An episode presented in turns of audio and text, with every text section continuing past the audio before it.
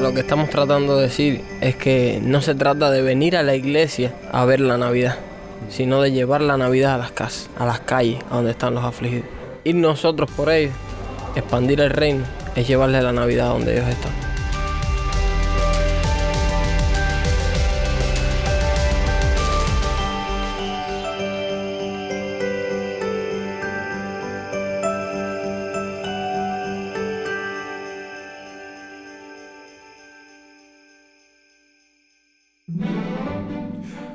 Hola, mi nombre es Daniel Warren, gracias por acompañarme aquí en El Faro.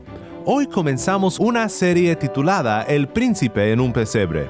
La Navidad es un lindo momento para el pueblo cristiano, un tiempo en el que podemos pensar y meditar en lo que este evento que conmemoramos cada fin de año significa.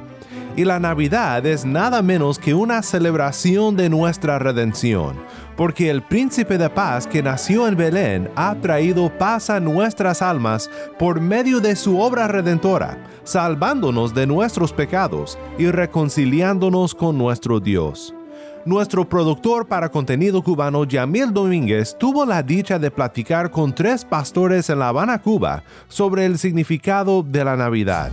Soy Adrián, soy pastor y trabajo con jóvenes. Mi nombre es Mabel, soy pastor en Cuba también. Mi nombre es Luardis, soy pastor y desarrollo mi ministerio en la isla de Cuba. No te vayas porque sé que disfrutarás mucho escuchar los comentarios de nuestros hermanos pastores en La Habana.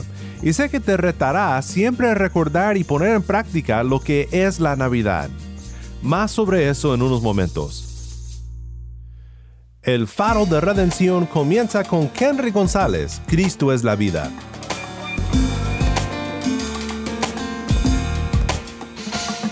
Caminaba por la vida sin dirección, tratando de ser feliz a mi manera, buscando llenar el vacío que llevaba en el centro de mi corazón. Después de tanto vagar, solo encontré. Ya dejé de vivir a mi manera. Cristo llenó el vacío que llevaba en el centro de mi corazón.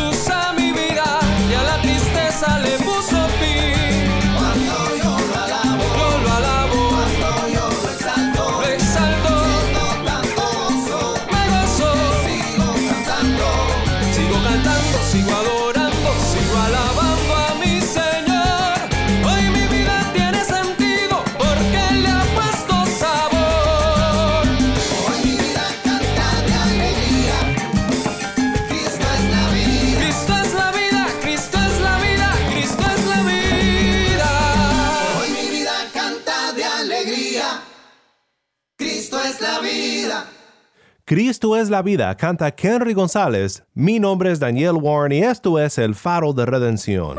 Cristo desde toda la Biblia, para toda Cuba y para todo el mundo.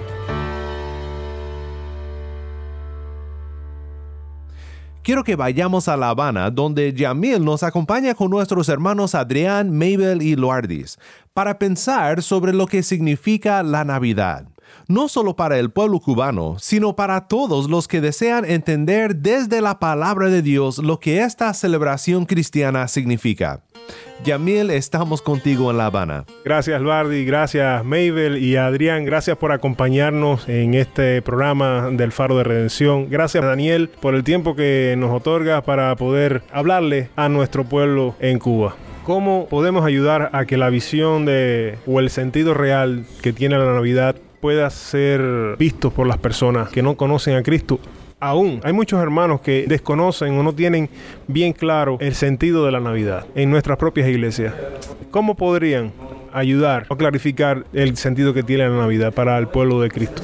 Sobre la Navidad suele ser también un tema que tiene muchos puntos de vista. La población cubana eh, lo enfoca como una fiesta y por supuesto la población cristiana cubana también lo enfoca como una fiesta. Y dentro de ello hay un factor muy interesante porque Navidad hay un motivo de celebración real, aun cuando una población que no tiene en cuenta a Cristo pueda tener ese sentido de esperanza dentro de este momento en el año, hay un mensaje en cierta manera acerca que habla acerca de la necesidad que tiene el corazón humano. Realmente ese anhelo de esperanza, eh, vestido de fiesta en esta temporada, ese anhelo de renovación, es un anhelo de cielo, es un anhelo de paraíso, es un anhelo de, de ser llenado de aquello que realmente perdimos al ser expulsados del Edén, al perder el Edén mismo nosotros por nuestra responsabilidad. Ahora entonces es una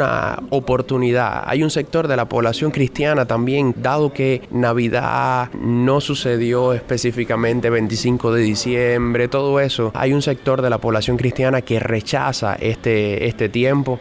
Eh, con cierto fundamentalismo eh, justificado, pero siendo ya un evento que tiene componentes ya que le hablan a la población misma, le hablan a, a las personas y que está ya envuelta esta fecha de toda esa belleza también de anhelo, de esperanza, de renovación, de fiesta, de momentos familiares tan necesarios, de comunión familiar, de alegría en una nación que necesita tanto de esos momentos de alegría. Creo que debemos de acercarnos a esta fecha y en cierto modo procurar aprovecharla para justamente hablar de la verdadera esperanza. Por supuesto que para hablar de la verdadera esperanza tenemos que hablar de la maravillosa experiencia de la encarnación de Cristo, el milagro más grande de, de todos los tiempos, que Dios mismo siendo Dios a la vez se encarnara y fuera hombre y viniera justamente para realizar una misión que tendría que ver con redimirnos. Y hay un texto de la escritura que creo que contiene esa esperanza y que no puedo pasarlo por alto nunca en cada etapa de Navidad. Dice Hebreos capítulo 2, así que por cuanto los hijos participaron de carne y sangre, él también participó de lo mismo para destruir por medio de la muerte al que tenía el imperio de la muerte, esto es, al diablo, y librar a todos los que por el temor a la muerte estaban durante la vida sujetos a servidumbre. Porque ciertamente no socorrió a los ángeles, sino que socorrió a la descendencia de Abraham. Y lo hermoso de este texto es que está justamente hablando acerca de que lo que movió a Dios desde los cielos a hacerse hombre, a humanarse y entonces morir por nosotros en la cruz, es justamente el rescatarnos, porque nuestra vida realmente, nuestra existencia está marcada por la muerte, por el temor a la muerte. Queremos de hecho nuestra esta filosofía de comamos y bebamos porque mañana moriremos, que está rigiendo los tiempos posmodernos y por supuesto que arrastramos desde toda la historia de la humanidad, de aprovechar el tiempo, está impregnada justamente de ese temor a la muerte, la vida se nos va. Ese anhelo de hacer la fiesta de la manera más exuberante posible, que eh, se convierta en una enajenación, en abstraernos del dolor, del sufrimiento, justamente está impregnado de esto, de este temor a la muerte. Justamente el estar huyendo del sufrimiento que implica una vida de este lado del cielo, justamente está marcado por este temor a la muerte. Realmente es como si fuéramos esclavos de la muerte, que estemos viviendo, incluso construyendo nuestro futuro, todas las grandes, los grandes retos que tenemos, cosas que en sí mismas son buenas, la vida como la construimos, la carrera de la que nos hacemos, los avances tecnológicos, eh, médicos, en todas las esferas, justamente están impregnados también y marcados por este anhelo por hacer que nuestra vida tenga mayor significado y viene de ahí, de nuestro temor a la muerte. Lo que Jesús está haciendo al encarnarse es venir a librarnos de ese temor a la muerte, justamente abriendo la puerta de la eternidad. Y es maravilloso porque el Antiguo Testamento está marcado por la Navidad, por la natividad de Jesús. Porque todo el, toda la, la escritura, por supuesto, pero el Antiguo Testamento está diciendo, vendrá Jesús. La Navidad es ha venido Jesús. El Nuevo Testamento está diciendo, ha venido Jesús. Y el final del Nuevo Testamento está diciendo, regresará Jesús. Se cumplió la venida anunciada por el Antiguo Testamento en la Navidad, en la Natividad. Ahora, entonces, este evento histórico está asegurando que la segunda promesa de que vendrá Jesús para abrir definitivamente las puertas de la eternidad va a ser cierto. Así que Navidad tiene ese contenido de una esperanza que sobrepasa todas las esperanzas que podamos tener para esta fecha. Es la esperanza de que vendrá una solución definitiva, de que la fiesta comenzará definitivamente y será debido a la segunda venida de nuestro Señor Jesús.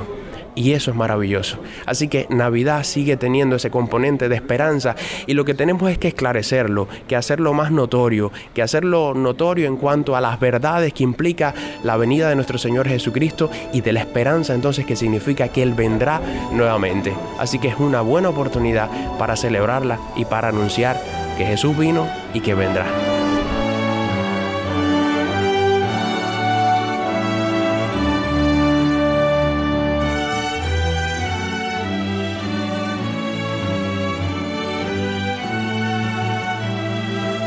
Maravilloso, Luardi. Gracias por esas palabras. Ilustran bastante lo que representa la Navidad. Eh, sí, Adrián, quería decir algo. Eh, creo que el, factor este que hablaba Luardi del sufrimiento, la iglesia tradicional de todos los años atrás eh, siempre ha enfocado a echar a un lado el sufrimiento. Nosotros estamos llamados a llevar este mensaje de esperanza sobre todo a las personas que están sufriendo. Y me pregunto, ¿qué aspecto de la Navidad, de esto que estamos hablando, toca precisamente el sufrimiento? Cuando miramos a Cristo, Cristo es un niño nacido para morir. En su plan siempre estuvo morir y entregar su vida para que tuviéramos esperanza.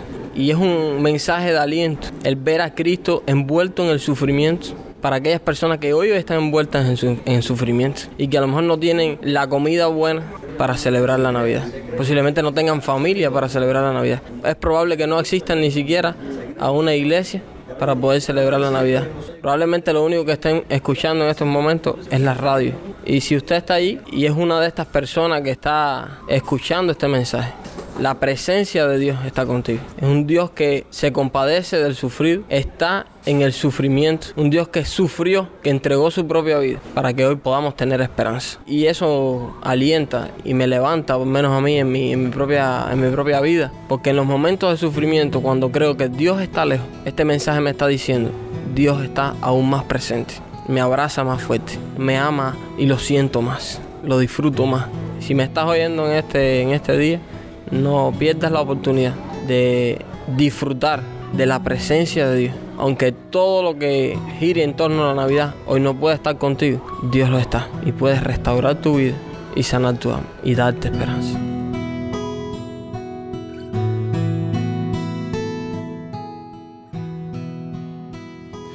La Navidad no solo es un día festivo familiar, como suele pensar el mundo, es una celebración de la fidelidad de Dios en cumplir su promesa.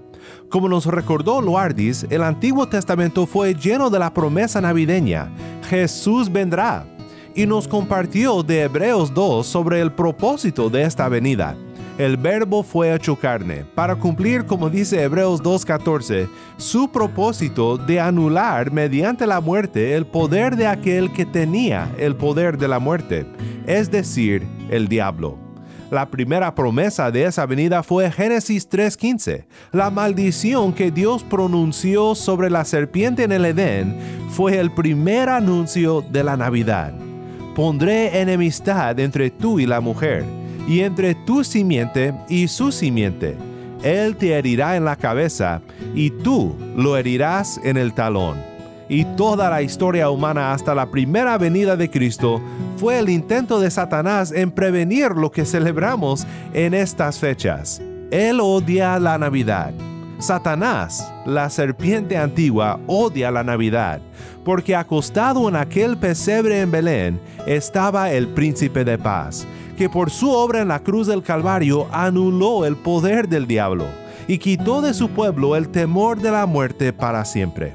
Quiero que escuches ahora al pastor Mabel y su reflexión sobre lo que significa la palabra Emmanuel para nosotros en esta Navidad.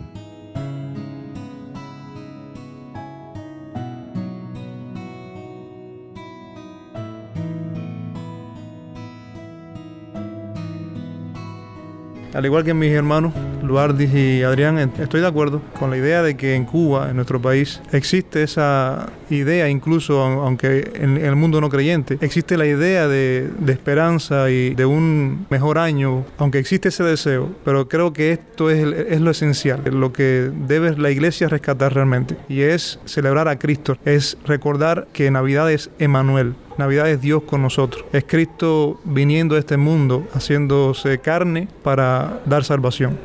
Y es la, la, fecha especial para anunciar ese mensaje. Eso es Navidad. Es el mensaje que estuvo anunciado desde, desde el Antiguo Testamento y es el mensaje que, que la iglesia hoy debe seguir anunciando y debe debe proclamarlo con, con, más fuerza. Hoy la iglesia es el cuerpo de Cristo, es Emanuel viviendo y dando esperanza y dando muestras de la obra de ese Salvador nuestro al mundo. Así que por supuesto que es el, es el tiempo oportuno para anunciar salvación. Así que iglesia, levántate hoy y anuncia el mensaje que has recibido. Gracias Maybe por tus palabras, gracias por tu reflexión. ¿Querías agregar algo más, Luardi? Cuando Jesús comenzó su ministerio, él justamente usa un verso del Antiguo Testamento de Isaías en el que habla acerca de lo que vino a hacer y lo que sería el patrón para nosotros como iglesia para realizar. Dijo Jesús, el Espíritu del Señor está sobre mí, por cuanto me ha ungido para dar buenas nuevas a los pobres, me ha enviado a sanar a los quebrantados de corazón, a pregonar libertad a los cautivos y vista a los ciegos, a poner en libertad a los oprimidos, a predicar el año agradable del Señor. Dice el texto, y enrollando el libro le dio al, lo dio al ministro y se sentó, y los ojos de todos en las sinagogas estaban fijos en él, y comenzó a decirles, hoy se ha cumplido esta escritura delante de vosotros. Jesús enfoca su ministerio y lo enfoca justamente como un ministerio que trae libertad, que trae sanidad, que trae rescate, que significa rescate de nuestros pecados, pero que significa también el acercamiento de Dios a nosotros para justamente sanarnos en cada esfera de nuestra vida en que necesitamos libertad y sanidad. Justamente para poner su mano humana, en este caso ya sobre nuestros hombros y estimularnos. Y en momentos de celebración, donde la iglesia como parte de esta oportunidad de celebración está disfrutando de la alegría de lo que Cristo hizo, también es un buen momento para pensar en aquellos que están en el preciso instante en que la iglesia está celebrando, están sufriendo y hay tantos que a veces olvidamos que están hospitalizados, sufriendo, dolientes, con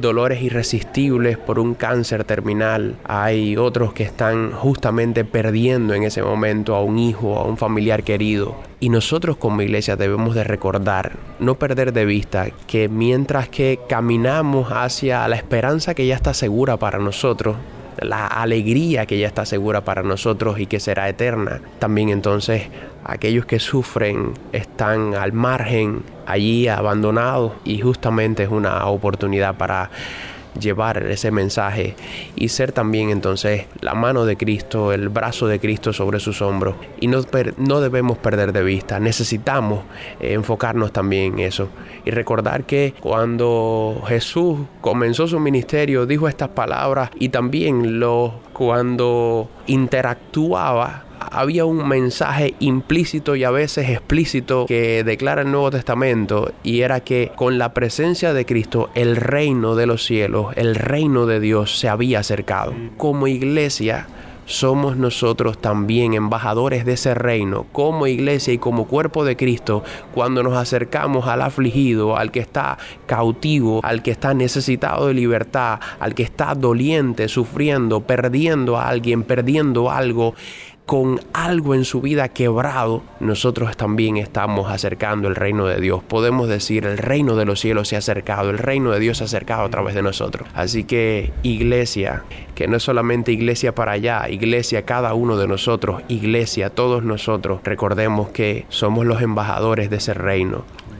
Somos los vicarios de Cristo en la manera en que hoy nosotros debemos de seguir realizando la misión que Jesús comenzó de estar trayendo libertad al cautivo. Por supuesto, no se va a tratar de nosotros, ni de nuestra palabra, ni de nuestras manos, ni de nuestras oraciones, ni de nuestro abrazo. Se va a tratar de lo que el Espíritu de Dios va a hacer a través de nuestro abrazo, de nuestras manos, de nuestras oraciones. Se trata del reino de los cielos acercado. Por eso Jesús vino a la tierra, para acercar definitivamente el reino de los cielos a nosotros, humanos necesitados, necesitados de salvación. Él ha traído salvación definitiva. Así que recordemos que somos portadores de ese precioso mensaje y desperecémonos y sigamos haciendo lo que Dios nos llamó a hacer. Gracias, Luardi. Sí, Adrián. De otra manera, lo que estamos tratando de decir es que no se trata de venir a la iglesia a ver la Navidad, sino de llevar la Navidad a las casas, a las calles, a donde están los afligidos. Ir nosotros por ellos, expandir el reino, es llevarle la Navidad a donde ellos están.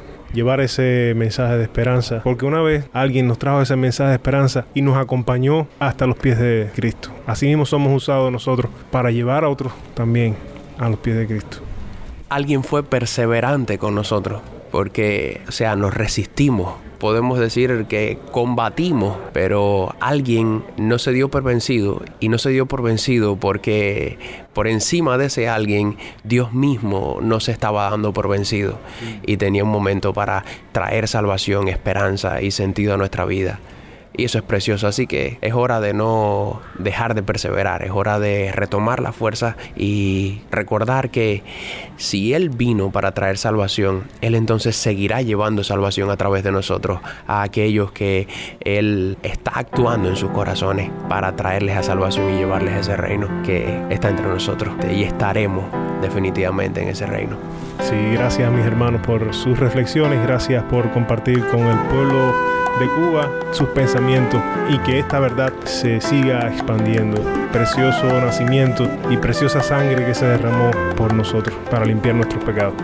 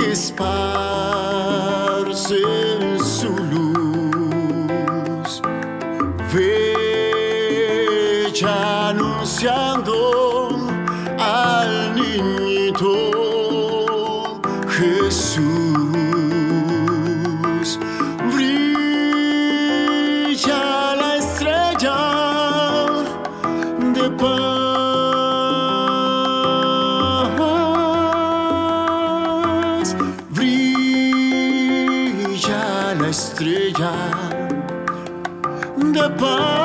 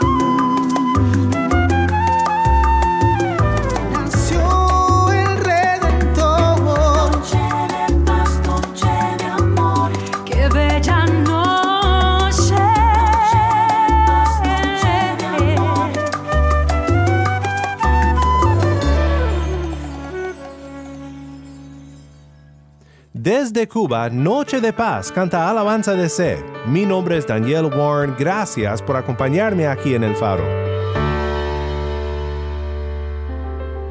Espero que hayas disfrutado de escuchar esta conversación entre nuestros hermanos pastores en La Habana sobre lo que significa esta fecha que celebramos en la Navidad. Gracias Adrián, Mabel y Luardis por acompañarnos aquí en El Faro. El significado de la Navidad se ha perdido en este mundo, pero el espíritu de amistad, de familia, de generosidad y todo lo demás nos recuerda que no muy detrás de lo que ahora se celebra, hay todavía muy cerca verdades profundas del Evangelio. La Navidad significa un fin a nuestra enemistad con Dios, significa que somos parte de una nueva familia y significa que ahora podemos disfrutar de la generosa e inmerecida gracia de nuestro Dios.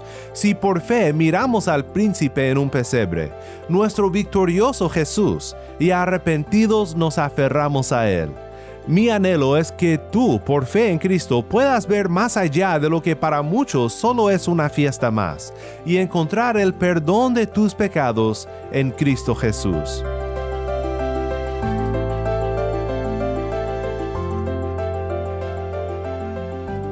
Padre Celestial, una vez más venimos delante de tu presencia, asombrados por el gran amor que tú mostraste al mundo al enviar a tu Hijo amado, para redimirnos de nuestros pecados.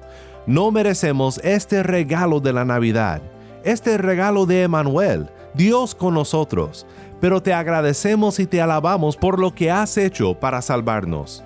Ayúdanos a celebrar la Navidad siempre con los ojos en su verdadero significado, en el príncipe de paz, en aquel pesebre de Belén, sobre aquella cruz del Calvario, que ahora está sentado en el trono gobernando el mundo en justicia. En su bendito nombre oramos.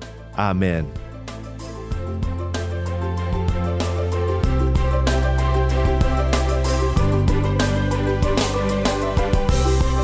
El Faro de Redención como programa radial fue ideado para Cuba, pero ha crecido a un nivel global y si estás en sintonía fuera de Cuba, te agradezco por pasar estos tiempos con nosotros estudiando temas que nos fortalecen en nuestro caminar cristiano.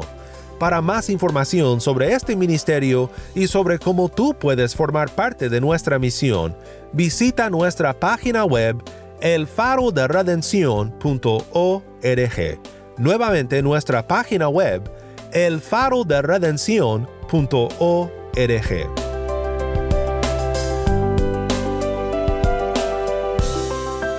Mi nombre es Daniel Warren. Te invito a que me acompañes mañana en esta serie El Príncipe en un Pesebre. La luz de Cristo desde toda la Biblia para toda Cuba y para todo el mundo, aquí en el Faro de Redención.